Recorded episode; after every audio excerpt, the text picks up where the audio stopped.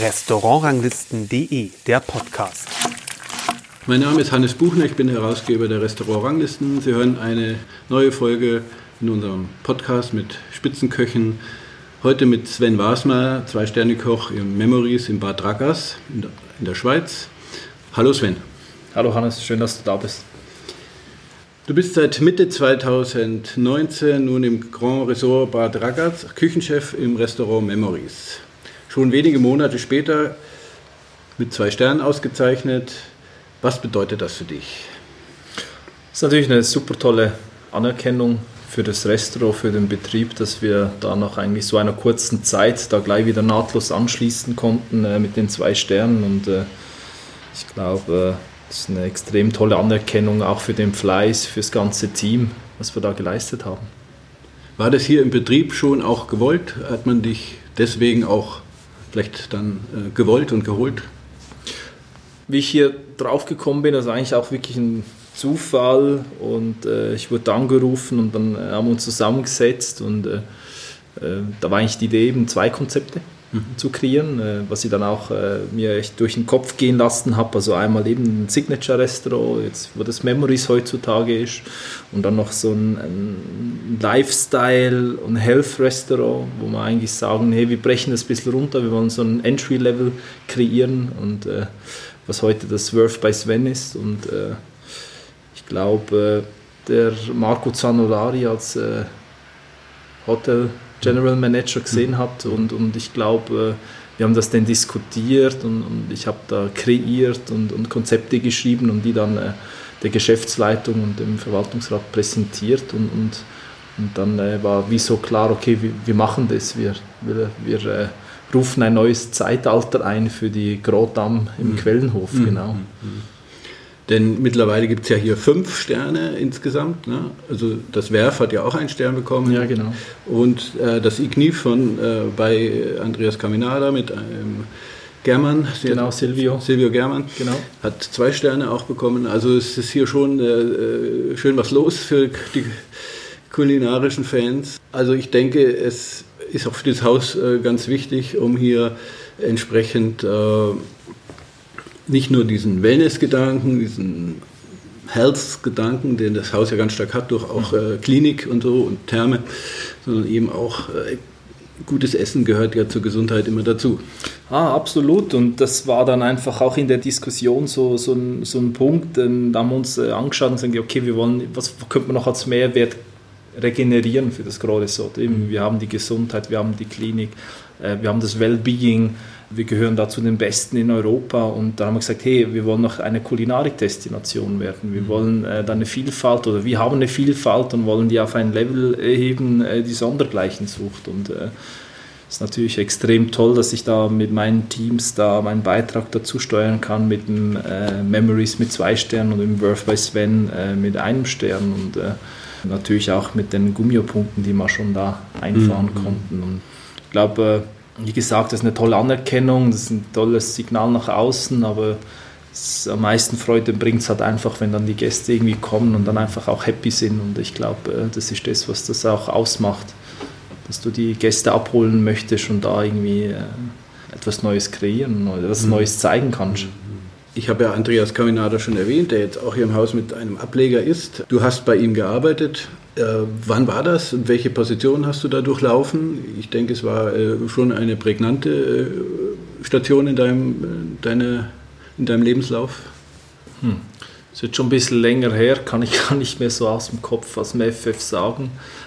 Ich habe da, ich war da in der Garmoschee und Patisserie, mhm. genau, habe das gemacht und das müsste so um, ja, das müsste schon jetzt über elf, zwölf Jahre her sein. Ja, doch schon. Genau, es ist schon ganz schön um die Ecke und äh, dann zog es mich eigentlich weiter nach London und da habe ich eigentlich dann so, das war glaube ich eigentlich so die Zeit, wo ich dann für mich so gemerkt habe, wow, okay, äh, das haben wir alles zu Hause, da habe ich irgendwie gemerkt, mhm. äh, so irgendwie wie den Samen gepflanzt um, um irgendwann dann zu sagen, hey, ich komme jetzt zurück in die Schweiz und ich möchte da irgendwie die Schweiz und die Produkte und die, die alpine Küche zelebrieren. Ja, zum ersten Mal gehört hat man eben da von dir eigentlich eben aus dem, in, in Wals, in dem Hotel, ich weiß gar nicht, 7132 oder 7132, ich weiß nicht, wie man das ausspricht. Ähm, du hast da in dem Restaurant Silber äh, eben 2017 mhm. zweiten Stern schon bekommen. Hast du da stilistisch auch schon, äh, oder hast du, glaube ich, noch ein bisschen anders gekocht? Ja, ich glaube, ich hatte da noch ein bisschen weniger Selbstvertrauen. Mhm. Das heißt, äh, ich war da noch ein bisschen äh, produktoffener, äh, ganz klaren Fokus auch auf, auf, auf Regionalität, aus, aus Produkte aus der Natur, aus der umliegenden Natur. Also ich glaube, da die alpine die, die alpine Küche war da schon auch ein Thema, aber ich hatte da auch äh, viel mehr noch internationale Einflüsse mhm. nach Produkte mhm. und äh, ich glaube jetzt lustig, weil das ja auch schon eine Zeit her ist, wenn ich das so, zu, so in, mir, in mich selbst reinschaue und das reflektiere, dann ist es tatsächlich einfach, dass ich da noch nicht äh, genug äh, Selbstbewusstsein hatte, mhm. es so umzusetzen, wie ich es vielleicht im Kopf schon hatte. Und äh, ja. Das ist interessant, weil ich meine, dass man so ein bisschen selbst erstmal auch jetzt reflektiert. Gut gekocht habe ich natürlich oder habe ich sowieso schon. Mit zwei Sternen ist ja klar, die Auszeichnung ist da, aber man hat noch wahrscheinlich so aus seiner äh, Laufbahn, aus seinen, wie ich immer sage, Lehr- und Wanderjahren halt noch gewisse Stile, die man eben mitgebracht hat oder auch mhm London ist ja wieder anders als Schweiz und so.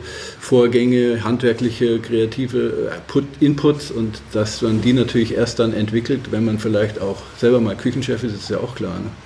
Ja, absolut. Ich meine, das darf man schon auch nicht vergessen. Das war dann meine erste, erste Küchenchefstelle und dann mhm. auch innerhalb von irgendwie zehn Monaten mhm. aufgemacht eine Wintersaison, dann in die Sommersaison wieder gestartet und dann mit zwei Sternen ausgezeichnet und äh, angefangen damals äh, im ersten Jahr mit der Entdeckung des Jahres mit 17 Punkten eingestiegen. Also das mhm. gab es da noch gar nie, dass jemand so hoch einsteigt und da muss ich schon sagen, äh, das ist ja klar, dass man sich da irgendwie erstmal finden muss. Das sind ja viele Dinge, die dann passieren, wenn man zuerst mal Küchenchef ist. Man muss ein Team managen, mhm. ein Restaurant, man, man äh, versucht seine eigene Identität zu finden. Wie, wie will man kochen? Was möchte man kochen? Wie gesagt, ich habe gewisse, den Samen, wo ich so richtig, aha, das ist mir zwar in London dann aufgefallen, oder? Ich muss so ein bisschen wie die Schweiz verlassen, um zu erkennen, was wir mhm. alles zu Hause haben. Und äh, das war so ein, ein, echt prägendes Erlebnis, weil das verfolgt mich immer noch, das Bewusstsein, okay. hey, damals macht es Klick, hey, mhm. Schau mal an, du hast alles eigentlich zu Hause vor der Haustür oder in dem Alpenbogen mhm. mit unseren, äh, mit den angrenzenden Ländern, die, die, die Diversität, die wir haben, das ist ja unglaublich. Also viele wünschen sich das, das mhm. einfach vor der Haustüre zu haben, aber wir haben das und dann war es für mich wie so logisch, daran zu feilen oder auch das fand ich spannend, das zu entdecken und da in einer Art eine neue Küche zu kreieren, so die, die neue alpine Schweizer Küche, weil äh, ein anderes krasses Beispiel, irgendwie ist es auch so richtig irgendwie bewusst geworden. Ich meine, man reist ja selbst gerne wohin, um, um eine andere Kultur, eine andere Kulinarik kennenzulernen. Und dann hatte ich mich mal so gefragt, okay, wenn jetzt Gäste hier in die Schweiz kommen, was bieten wir ihnen an? bieten wir ihnen die Berge, die Natur mhm. anzumessen? Mhm. Ja, wahrscheinlich nicht so. Das war eigentlich auch so ein Gedankending, äh, einen anderen Weg zu gehen. Aber eben, dass man das äh, vom Gedanken dann überwälzt auf ein Restaurant mit einer Selbstsicherheit, mhm. dass das dann auch überzeugt es geht nicht von heute auf morgen. Also mhm. auch die Gäste müssen das ja erstmal verstehen, weil... Äh, weil du musst ja zum Beispiel auf äh, edle Produkte wie vielleicht Steinbutt oder sowas verzichten und eben ein, weiß nicht, eine Bachforelle nehmen oder sowas aus der Schweiz. Ja, absolut. Ich glaube, also ein Verzichten ist es, glaube ich, nicht. Es ist mehr ein, ein dahinterstehen können oder eine Hinterfragung, was ist heute ein Luxusgut? Mhm das ist ein Luxusgut und ein Luxusprodukt. Das kann von der Haustüre sein, von, einem nach, von einer nachhaltigen Farmzucht mhm. mhm. oder von einem Biobauern oder vom Kleinproduzenten, der was mit Passion macht. Und wenn ich das so einem Gast wiedergeben kann, hat das viel mehr Spark in mein, meiner Hinsicht, wie was, wo ich von weit her hole, wo ausgefischt ist oder einem Aussterben bedroht ist. Und, und ich glaube, wichtig ist einfach in der ganzen Sache, wo ich halt gelernt habe, auch über die Zeit. Es ist halt, ich möchte nutzen, dass ich laut bin, dass ich darüber rede, dass ich es mhm. den Gästen kommuniziere, die Geschichten erzählen von meinen Produzenten, von den Produkten, weil wenn ich es nicht mache, dann macht es eben keinen Sinn. Mhm. Weil nur sagen, ja okay, ich, mir ist am wichtigsten nur lecker zu kochen, das wäre ein bisschen falsch und die Geschichte nicht dazu erzählen, warum machen wir das, warum nehmen wir das Produkt her, warum kommt es von ihm. Und ich glaube, das ist wichtig, weil das schafft dann für den Gast ein Bewusstsein, dass es dann auch wirklich nochmal versteht. Ja, nee, es ist eigentlich ganz okay, dass ich da kein Steinbutt, kein Hummer, mhm. äh, keine Foie bekomme. Weil eigentlich müssten wir es ja nicht, äh, oder sollten es wir auch gar nicht mehr irgendwie so zu uns nehmen, weil es mhm. irgendwie einfach nicht vertretbar ist. Mhm. Und äh, das hat einen Weg, die Gäste dahin zu bekommen, dass sie das verstehen. Und das, das da bin ich überzeugt, da muss man halt viel investieren dafür. Und ich glaube, äh, das hat eine, eine, absolute Herzensangelegenheit. Also ich lebe das äh, so gut wie es geht auch zu Hause und ich stehe dahinter und ich verfälsche mich nicht und mache hier ein Konzept und koche hier so und zu Hause ist mir das egal. Mhm. Im Gegenteil. Mhm. Ich glaube, bin auch überzeugt, anders wäre es gar nicht authentisch ja. und da könnte ich gar nicht die Energie aufbringen. Es würde gar nicht gehen. Mhm weil äh, ja, es ist schon ein ongoing Prozess zwischen dem Restaurant und auch den Gästen.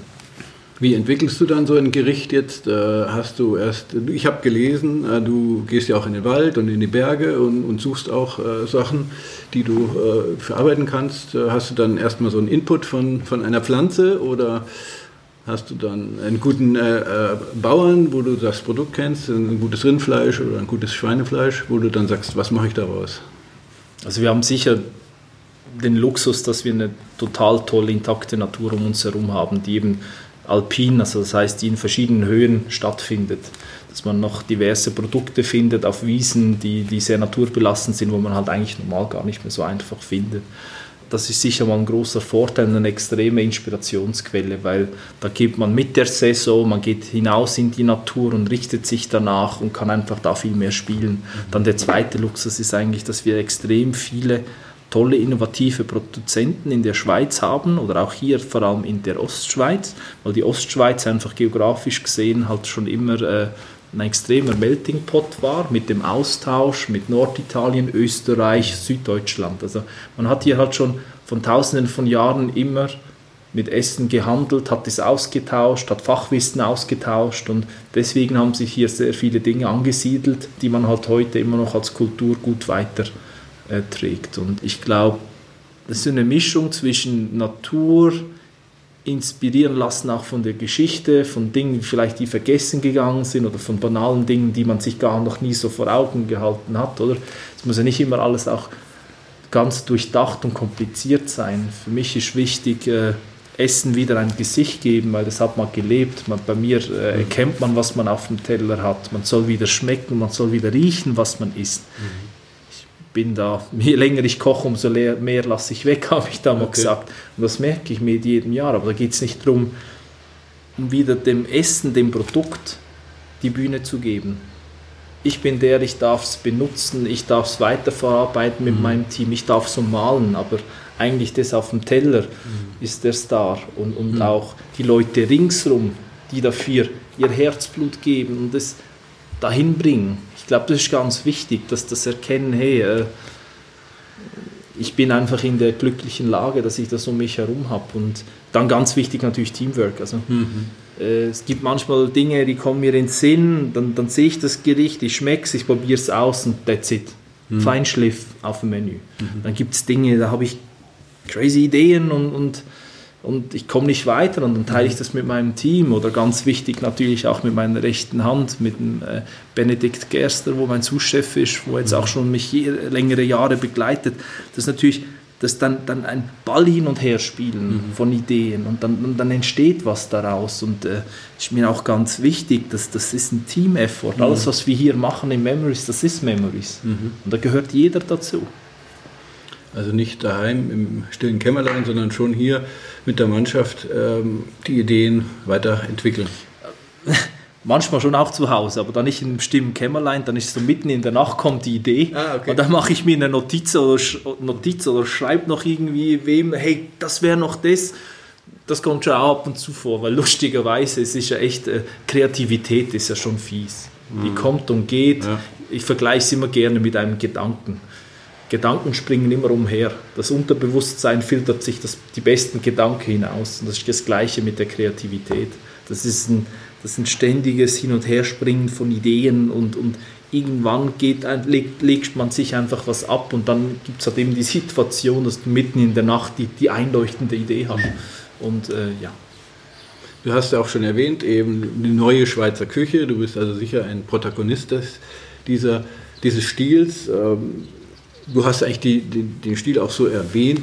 Das heißt, du wirst diese Kategorie auch irgendwie verinnerlicht haben und damit auch was anfangen können. Also es ist nicht nur für dich ein Marketing-Idee. Äh, Nein, gar nicht. Um Himmels Willen, bloß nicht. Ich glaube, es gibt leider viel zu viel, dass man irgendwie über Dinge diskutiert und das sich irgendwie wohin hinschreibt, dass man es einfach irgendwie als, als, okay, es ist vielleicht eine Modeerscheinung, es ist gerade toll, es ist en vogue, du musst dich heute mit dem auseinandersetzen. Jeder, der das macht, muss ich sagen, nee, nee, sorry. Aber auch wenn da nur ein kleiner Teil davon dann gelebt wird und er versucht es, dann finde ich super. Und ich, mhm. mir war immer ganz wichtig, das muss natürlich wachsen. Ich bin nicht dogmatisch, ganz wichtig, bin nicht dogmatisch darüber. Mhm.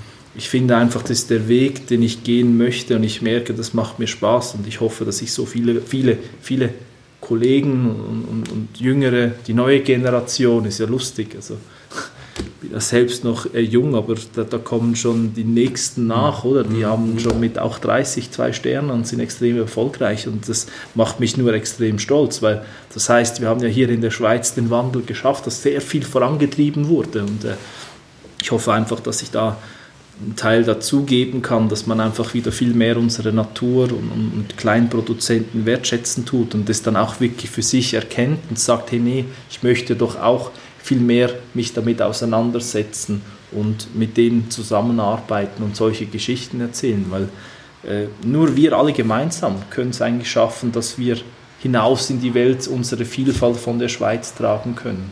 Ich alleine tue meinen Teil vielleicht, vielleicht dazu beisteuern und, und, und mache das mit absoluter Passion, aber es ist natürlich schöner, wenn wir da immer mehr hm. äh, Köche werden und dann eher zusammenrücken und hm. für, für sowas einstehen. Hm.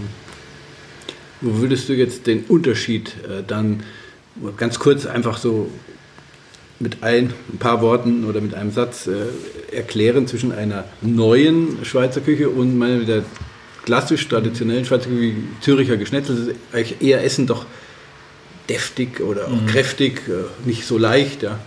Ja, also ich glaube, wie du gesagt hast, also du, die klassische Schweizer Küche ist halt ein, eine Bauernküche. Mhm. Das ist eine, eine, alpine Küche, die du hast geackert am steilen Hang und dann musstest du satt werden und wieder Energie bekommen. Mhm. Das ist so die typische Schweizer Küche. Und ich glaube, so ein bisschen die neue alpine Schweizer Küche, die ist halt verspielt, die ist leicht, die ist inspiriert durch die Geschichte, die ist zum Teil inspiriert durch gewisse Gerichte, aber äh, wie gesagt, ich, ich bin da nicht nur fokussiert auf die Schweiz, ne? ich nehme die Alpenländer mhm. dazu. Mhm. Ich meine, in Nizza im Mittelmeer kommen die Alpen raus und gehen dann hoch bis nach Wien und runter bis nach Slowenien und dann hast du Liechtenstein, hast du Italien, Süddeutschland. Also, da merkt man plötzlich, wie extrem divers mhm. das der Fundus ist. Und wenn man das so ein bisschen aus der Karte dann rauszoomt, dann merkt man plötzlich ja, wie klein das der Alpenbogen ist versus Europa oder der nordischen Küche, wo alle das Gefühl haben, das ist so klein, aber es ist riesig. Mhm. Und äh, das ist einfach, einfach sehr interessant, weil wir schon weil wir so geografisch gesehen, die Schweiz bildet so ein bisschen der Alpenkamm zu Nord und Süd, fast in der Mitte. Mhm. Und durch das hatten wir einfach schon immer viel, viel, viel Essenstrade, wir hatten viel Austausch mit den, äh, mit den angrenzenden Ländern, wir haben viele Synergien, viele Ähnlichkeiten. Und ich meine, wenn man die Schweiz so anschaut, eben mit, auch mit den vier Landessprachen, das ist einzigartig. Mhm. Und wir haben die Grenzen überall. Und, und deswegen finde ich das den wesentlichen Unterschied, dass man einfach schaut, aus der Kultur, aus der Geschichte hinaus, weil die Geschichte, die ist tatsächlich da und die ist mhm. uralt. Mhm. Und dieses Haus, äh, habe ich ja schon gesagt, bietet jetzt hier natürlich ähm, eine tolle Plattform. ähm, mit, und dir die Möglichkeit mit zwei Restaurants das auch äh, den Gast da näher zu bringen. Dann gibt es ja noch jetzt das Ignif. Äh, ist das noch für dich jetzt, das kam ja etwas später dazu, äh, ein besonderer Ansporn? Äh, oder wo, seid, wo siehst du eigentlich da die Unterschiede? Ist es dann doch noch mehr Andreas Caminada oder kannst du da irgendwie eine, einen Unterschied in der Küche feststellen? Denn ich glaube, dass so ein bisschen Schweizer Küche, neue Schweizer Küche ist ja auch schon eine Geschichte, die Andreas Caminada angefangen hat. Also ich glaube, für mich ist das, wenn ich jetzt Signif anschaue, die macht einen super, tolles, einen super tollen Job. Silvio ist ein grandioser Koch. Äh, ich mag ihm auch wirklich alles gönnen. Es ist ein super tolles Konzept. Äh, ich habe das immer auch als Mehrwert gesehen von Anfang an, mhm. eben äh, hier noch was Und wo ist der Unterschied? aufmachen zu können, weil das unterstreicht ja noch, nur noch mehr die äh, kulinarische Vielfalt, die wir mhm. hier im Haus haben. Und das ist ja das Schöne, ja. dass das ein total anderer Ansatz hat, dass man da auch äh, Produkte bekommt, eher klassische Luxusprodukte okay. mhm. und bei okay. mir nicht. Und das macht es mhm. extrem divers. Okay. Mhm. Und ich glaube, das ist da schon auch das ist ja gut, dass da jeder sein eigenes mhm. Ding macht und so ist es ganz klar differenziert und drüben auch mit dem Sharing, das ist ein ganz anderes Erlebnis, ein anderes Konzept. Bei mir ein, mhm. ein, eine Carte Blanche mit einem Tasting-Menü mhm. mhm. oder im Wurf hast du ein à la carte, da kommst du hin, wenn du schnellen Hunger hast, dann isst man vielleicht ein oder nur zwei Gänge. Mhm. Ich glaube, ich glaube, das ist das Spezielle, die okay. extreme mhm. Diversität, die wir somit eigentlich hier äh, zeigen können, was in der. Kulinarik möglich ist und in der Kulinarikwelt möglich ist. Und da hat jeder seine eigene Welt, die er bedient und, und äh, das finde ich, das unterstreicht es nur. Dann kann man ja, also wenn man sich ein bisschen mit dir be befasst, sehen, dass du also da auf die Produkte natürlich, die heimischen Produkte, sehr großen Wert legst. Du musst ja aber die auch haltbar machen. Zum Beispiel hast du ja im Winter nicht diese Möglichkeiten, wenn du sagst, ich will jetzt eben nicht hier den Fisch schon weiter herhaben oder, oder vor allem äh, Produkte aus dem ähm, äh, Gemüse, äh, Früchte, ähm, ja, aus dem vegetalen Bereich. Ne? Oh, ich glaube, da ist natürlich das andere. Oder? Ich meine, bei uns äh, war das schon immer so, man hat äh, Dinge haltbar gemacht, um durch den Winter zu kommen. Mhm. Man hat Trockenfleisch hergestellt, man hat Milch verarbeitet in zu Käse. Also es ist äh, die Art von Konservieren, Fermentieren, Dinge haltbar zu machen, einsalzen, trocknen, Dörrbohnen. Also das ist ein Riesending, das haben wir schon immer gemacht. Okay. Das ist ja was, das entspricht ja unserer Geschichte. Das ist mhm. ja nichts, was, was ich erfunden habe, das ist was, was uns prägt als Menschheit, um zu überleben. Und äh, da wir halt hier sicher eher ein Bauernland ja auch sind, ging das halt noch sehr lange, wurde die Geschichte mitgetragen und so umgesetzt. Und ich habe da auch immer viel Austausch mit meiner Oma, mit meiner Großmutter und es ist ja tatsächlich lustig, dass da viele Dinge, wenn man da 60 Jahre zurückspult, einfach immer noch da waren, weil es wurde immer noch so gehandhabt. Mhm. Und man hat, man hat es einfach irgendwie geschafft, durch die Modernisierung schneller, besser, teurer und noch mehr, und ich kann alles, hat man eigentlich mal einfach die Geschichte weggespult und plötzlich weiß keiner mehr, was eine Dörrbohne ist, mhm. dass man äh, Dinge trocknen kann, einsalzen, fermentieren kann, geschweige denn, wir nehmen so viele Produkte zu uns, die einen Fermentationsprozess hinter sich hat und man weiß nichts mehr davon. Mhm. Und ich mache eigentlich nichts anderes als wie man es früher gehandhabt hat, dass man Dinge einmachen, eintrocknen, einsalzen, damit ich tatsächlich durch den, den Winter komme. Mhm. Weil im Winter habe ich halt dann keine, meistens, also es gibt ein paar winterharte Kräuter und ab und zu haben wir auch Glück hier unten, dass man ein bisschen vom, vom ganz kalten äh, Winter verschont bleiben oder äh, vom Schnee und dann, dann gibt es gewisse winterharte Kräuter, aber eigentlich ist bei mir der Winter ziemlich karg, viel, viel äh, fermentiertes, eingelegtes, getrocknete Kräuter. Man muss da einfach auch, äh, sage ich, halt eine Art wieder kreativ sein. Also ne, man macht, man macht sich da wie eine neue Welt auf, die man sich mhm. irgendwie erarbeiten muss. Das ist halt schon so. Also gibt halt da wenig, gibt zwar ganz tolle Bücher äh, über Fermentieren, über äh, über so einmachen, wie, wie kann ich was haltbar machen, das gibt's. Man muss es halt dann einfach abwalzen auf die Produkte, wo man von der Haustüre hat und mhm. da auch äh, Dinge ausprobieren. Mhm. Ich glaube, das ist wichtig. Also mhm. ist ja nicht von Anfang an äh, immer alles auch äh, gerade äh, perfekt gelungen. Und dann hat man eine kleine Menge ausprobiert, äh, bis mhm. hat es perfektioniert und dann hat man gemerkt, okay, jetzt kann ich es im größeren Stil mir auch so haltbar machen und komme so durch den Winter mit was. Also das sind natürlich verschiedene Prozesse, oder? Das ist jetzt ein Beispiel zum Beispiel, jetzt kommt wieder die Spargelsaison, die Spargelsaison extrem kurz. Also, mhm. Das heißt, ich kaufe aber sehr viel Spargel ein, um frisch, Teil frisch zu verarbeiten, aber ich kaufe noch mehr ein, damit ich den fermentieren kann. Mhm. Damit ich den nachher dann als, als Soße weiterverarbeiten kann. Und dann kann ich mir mitten im Winter erlauben, eine fermentierte Spargelsauce irgendwo dazu servieren. Mhm. Das ist einfach ein Herausfinden. Das heißt, du experimentierst dann im Herbst oder fängst dann im Herbst wahrscheinlich, hast du auch noch viel Arbeit damit, einfach die Produkte mal entsprechend zu verarbeiten und dann äh, einzulegen oder was auch immer. Und weißt aber dann erst vielleicht im, im Frühjahr, ob es überhaupt schmeckt.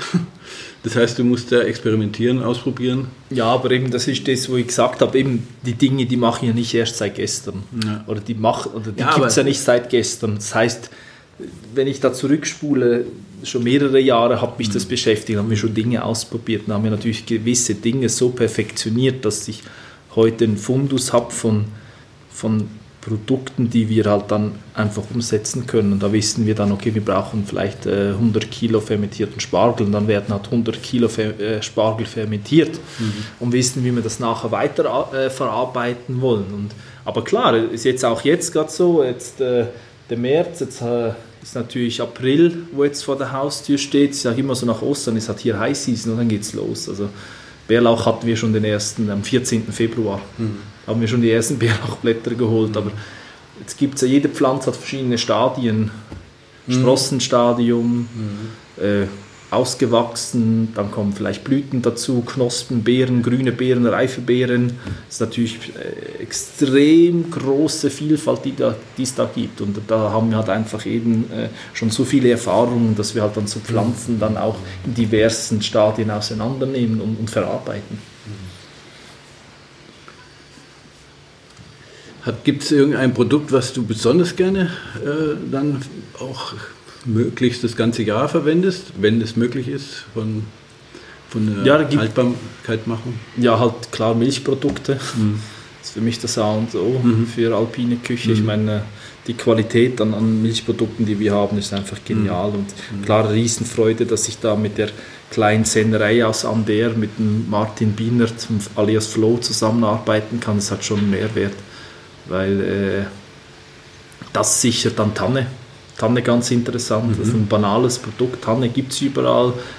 Vielmals weiß man auch nicht genau, was macht man damit. Äh, und das ist sehr interessant, weil äh, der Baum hat ja auch einen Zyklus. Also eine Tanne schmeckt ganz anders im Winter, weil dann der ganze Saftharz in die Wurzeln geht, weil er da die Wurzeln ausbreitet, wie jetzt im Frühjahr, Sommer, wenn wieder die Energie oben hinausgeht. Das heißt, der Anteil an, an Flüssigkeit, an, an, Harzaromen etc. Ich bin ja kein Natur, äh, bin ja kein Förster. Ich hoffe, ich, ich äh, trete da niemandem zu nahe, aber ich, über die Jahre habe ich gemerkt, das sind zwei verschiedene Produkte.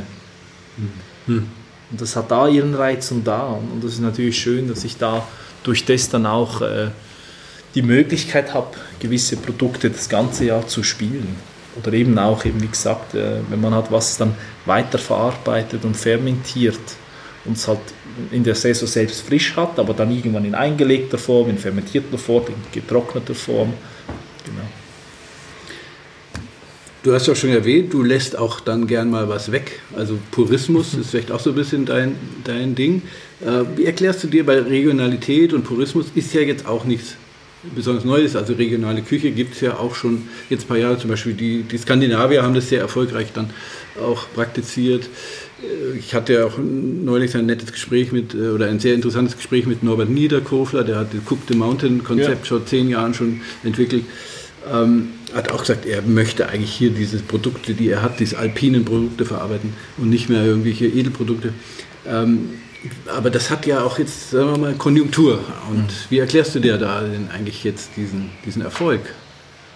Ich glaube, Gäste das auch mitmachen. Mhm. Ja. Also vielleicht irgendwie dazu ganz wichtig ist mir, ich glaube, es gibt ganz viele tolle Leute, die machen extrem tolle Küchen, die haben eine tolle Message, die auch nach außen geht. Und ich glaube, ganz wichtig ist, jeder hat da ja seine Idee, wie er es am besten macht oder er macht so, dass er am Abend, oder das ist mein Ding, dass ich am Abend nach Hause gehe zu meiner Familie und ich habe für mich das Gefühl, okay, ich habe heute Gäste happy gemacht, ich habe das Beste gemacht für meine mhm. Region, für die Umwelt etc. Das ist mein größtes Gefühl, was ich möchte. Mhm.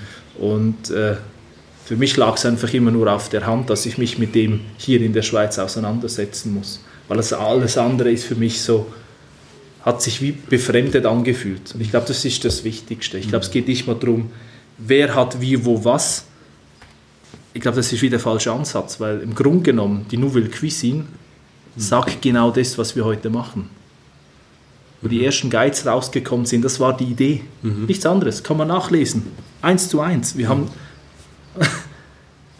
das ist äh, Kaiseki-Küche in Japan seit tausenden von Jahren. Mhm. Nichts anderes als die Idee. Mhm.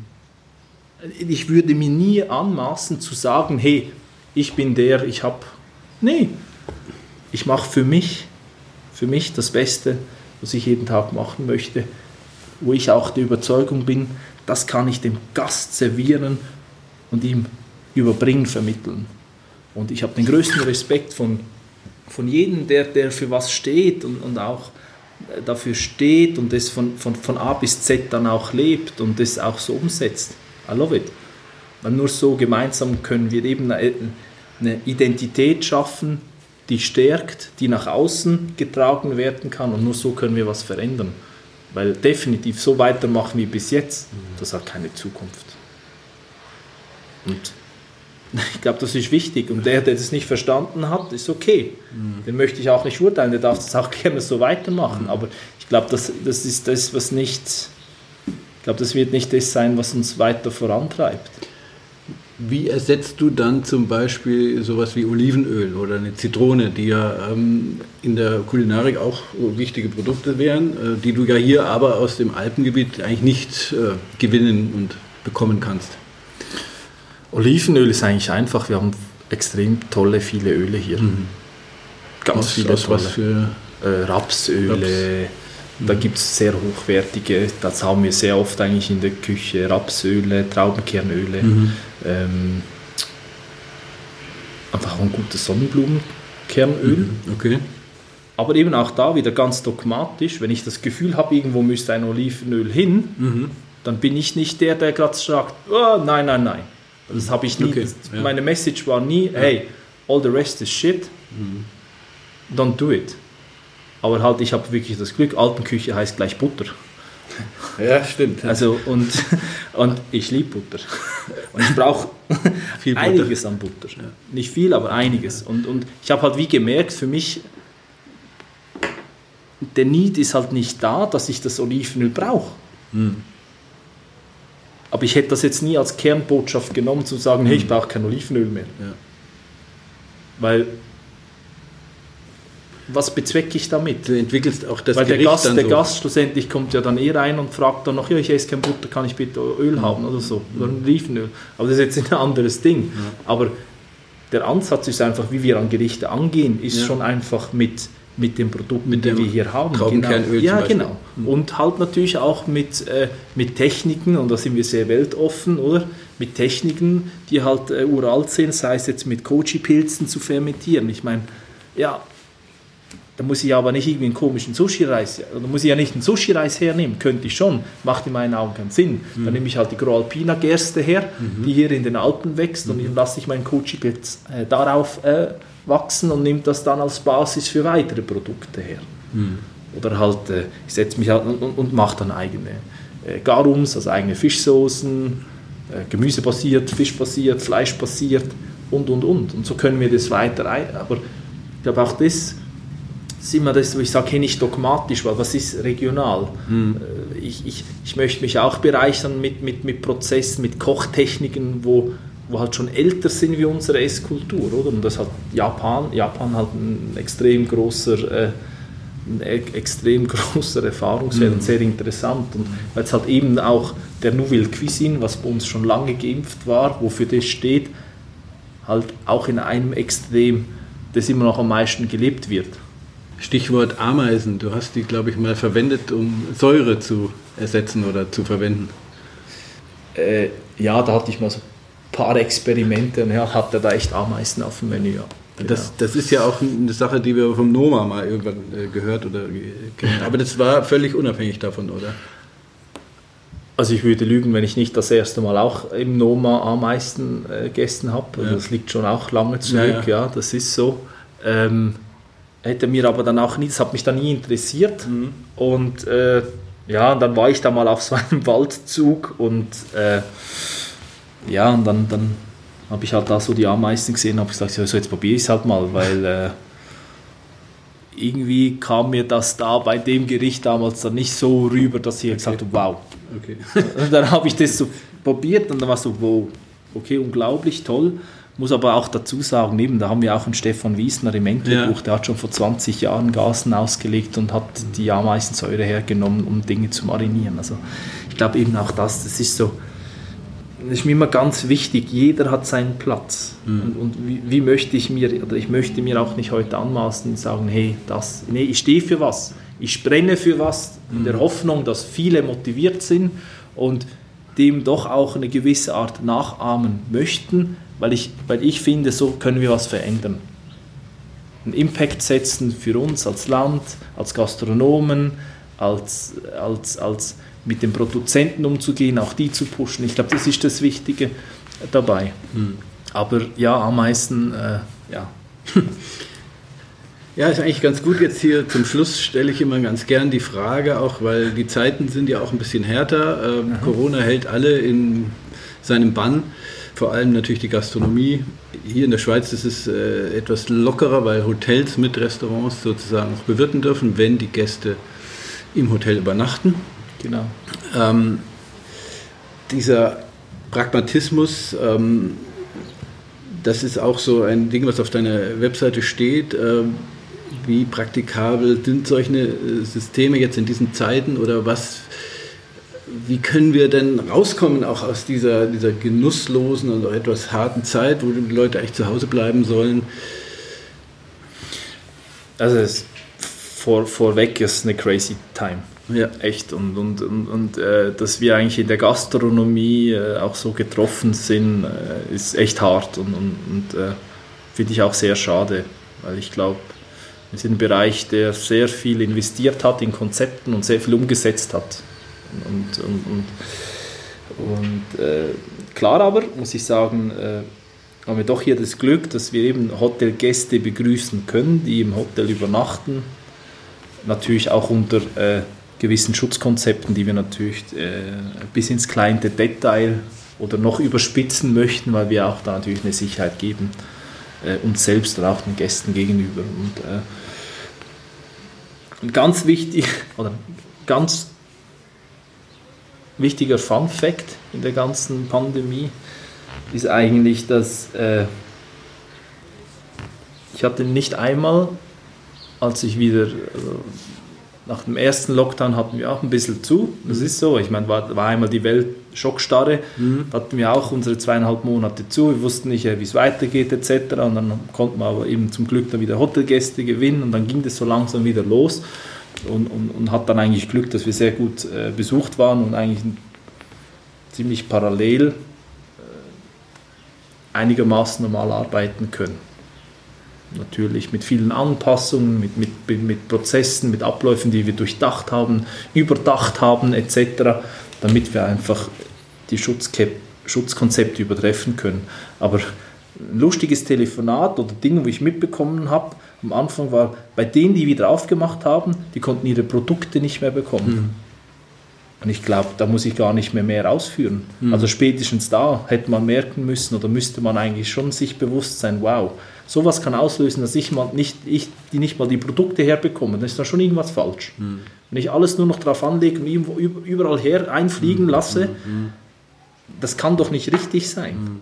Und bei mir war dann so die erste Reaktion, ja, auch allen Bauern, äh, kleinen Produzenten anrufen, hey, kann ich dir irgendwie helfen? Dann war ja so, ja, nee, ich glaube, ich muss eher schauen, dass ich die Dinge, wo du immer nimmst, auf die Seite packe, weil plötzlich alle Menschen, die gehen wie crazy, die wollen bei mir aufkaufen, hochladen. Jeder kleine Shop fragt mich auch schon an, kannst du mir nicht das und das noch liefern?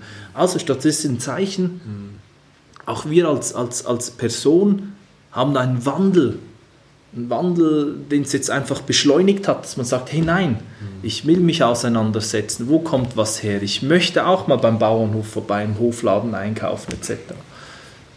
Also das war eigentlich so ein Moment, wo ich für mich gemerkt habe, so wow, okay, wenn das jetzt euer größtes Problem ist, dann bitte, dann, dann denkt mal bitte auch drüber nach. Also wird Regionalität quasi auch jetzt natürlich, weil der Virus, der wird ja bleiben, der wird ja auch nicht so schnell weg sein, der wird für uns die Zukunft auch bestimmen, wird Regionalität einfach unheimlich wichtig werden. Und auch natürlich, dass wir sowas wie Massentierhaltung und solche Dinge, Nachhaltigkeit einfach immer weiter äh, ja, forcieren und Absolut. auch in die Köpfe reinkriegen müssen. Ja. Absolut, also da eben wirklich, äh, das kann ich nur unterstreichen. Ich meine, geht nicht nur immer um Regionalität, nur weil was von der Haustür kommt, ist es gut. Nicht falsch verstehen. Also natürlich mhm. ist ganz wichtig, dass wir auch sehr selektiv, mit wem arbeiten wir zusammen. Ist ganz wichtig, dass auch da die Nachhaltigkeit äh, im Vordergrund steht, weil sonst würde das natürlich auch wieder keinen Sinn machen. Dann wäre es nur eine Art Greenwashing und das mhm. äh, ist absolut natürlich nicht in unserem Sinne und äh, ich glaube, ja, wir müssen uns dahinter fragen in der Gastronomie. Und die, wichtige Frage ist, okay, wie können wir das weiter voranbringen? Wie können wir das voranbringen, dass es weiterhin den, den absoluten Grund gibt, so eine Experience den Gästen zu, äh, zu, zu, zu kreieren? Weil ich glaube, es ist wichtig. Jetzt weiß man ja, es ist viel mehr wie Essen gehen. Mhm. Es ist sozial, soziales Umfeld, es ist Zusammenkommen, es ist Austausch, es ist Zelebrieren, es ist Plattform. Und ich glaube, das müssen wir vorantreiben. Vielen Dank für das Gespräch. Ich denke, da lässt sich jetzt nichts mehr weiter hinzufügen. Herzlichen Dank für den Besuch, Hannes.